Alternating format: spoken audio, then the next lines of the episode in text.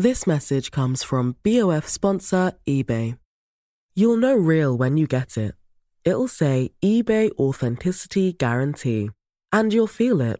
Maybe it's a head turning handbag, a watch that says it all, jewelry that makes you look like the gem, or sneakers and streetwear so fresh every step feels fly. eBay gets it. So look for the blue check mark next to that thing you love and be confident that every inch, stitch, sole, and logo is checked by experts. With eBay Authenticity Guarantee, you can trust that feeling of real is always in reach. Ensure your next purchase is the real deal. Visit eBay.com for terms.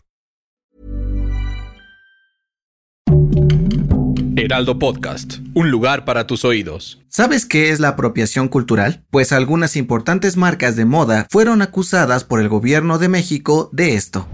Esto es Primera Plana de El Heraldo de México. En la industria de la moda siempre han existido y existirán las demandas. Y es que muchas empresas se vuelan las ideas de otras, o incluso de pueblos originarios de nuestro país, lo que se conoce como apropiación cultural. En lo que va de la administración de Andrés Manuel López Obrador, la Secretaría de Cultura ha alzado la voz contra estas prácticas y ya acusó a nueve marcas internacionales reconocidas como Carolina Herrera, Shane y Louis Vuitton por vender piezas con diseños de huipiles, estampados florales y colores flageados. Y es que esto representa un problema, pues las marcas sacan ganancias de los diseños originales de culturas como las de Yucatán, Oaxaca o Campeche, sin darles el reconocimiento o parte de las ventas. Además de un delito, para la Secretaría de Cultura también es una burla al trabajo de los grandes artesanos, pues algunas empresas venden sus diseños hasta cuatro veces más barato de lo que en realidad valen. Las autoridades hicieron un llamado a las comunidades indígenas de todo el país a defender su trabajo si ven sus diseños en otras marcas, pues solo así se garantiza que nadie pase por encima de ellos sin ser reconocidos. Pero nosotros como consumidores también podemos apoyar en esta lucha por preservar la cultura del país visitando pueblos, comprando a artesanos locales y no regatear por el gran trabajo que hacen. Gracias por escucharnos. Si te gusta Primera Plana y quieres seguir bien informado, síguenos en Spotify para no perderte de las noticias más importantes.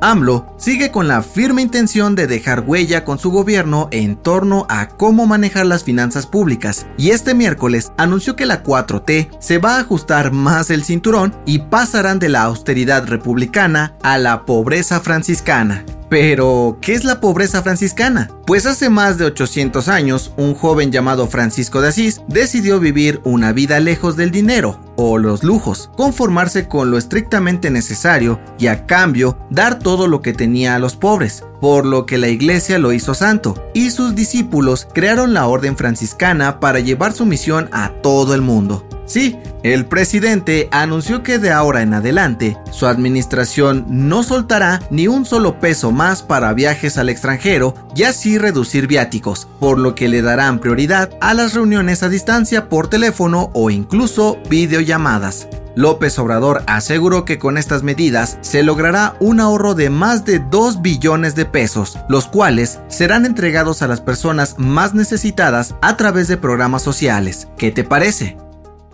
Aunque en agosto del 2023 Mario Delgado deberá dejar su puesto como presidente nacional de Morena, no descarta quedarse más tiempo. Eso sí, solo si el pueblo se lo pide. Sí, el dirigente morenista dijo en entrevista con El Heraldo de México que no le molestaría mantener su puesto unos años más, pues considera un verdadero privilegio encabezar el movimiento de la 4T. Pero todo eso tendrá que esperar, pues el partido se renovará casi por completo antes de las elecciones presidenciales del 2024. Delgado aseguró que confía en la responsabilidad y madurez de los militantes de su partido para que puedan decidir su continuidad y si no, dará un paso al costado y ya no se postulará a ningún cargo después de esto. ¿Será?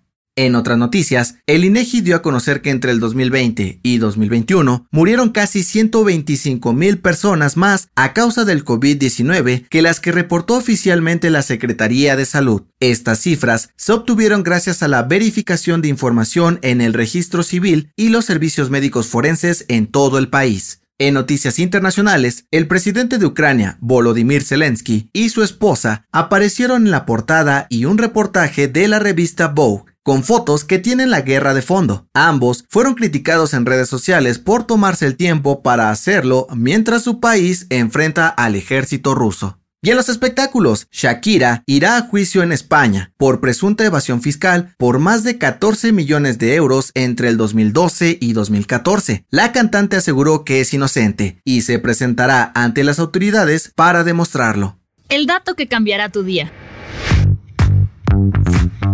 ¿Te ha pasado que ves algo tan tierno que quieres apachurrarlo o morderlo? Pues esto es un sentimiento común y tiene una explicación científica. De acuerdo con un estudio publicado en la revista Life Science, esto se llama agresión linda y sucede cuando nuestro cerebro intenta balancear el exceso de emociones positivas con la ayuda de pensamientos agresivos, pero que no hacen ningún daño. Este efecto es similar a cuando lloras de emoción y felicidad o te ríes de los nervios. Ahora sabes lo que te pasa cada que ves a tu mascota. Yo soy José Mata y nos escuchamos en la próxima. Esto fue Primera Plana, un podcast del Heraldo de México. Encuentra nuestra Primera Plana en el periódico impreso, página web y ahora en podcast. Síguenos en Instagram y TikTok como El Heraldo Podcast y en Facebook, Twitter y YouTube como El Heraldo de México. Hasta mañana.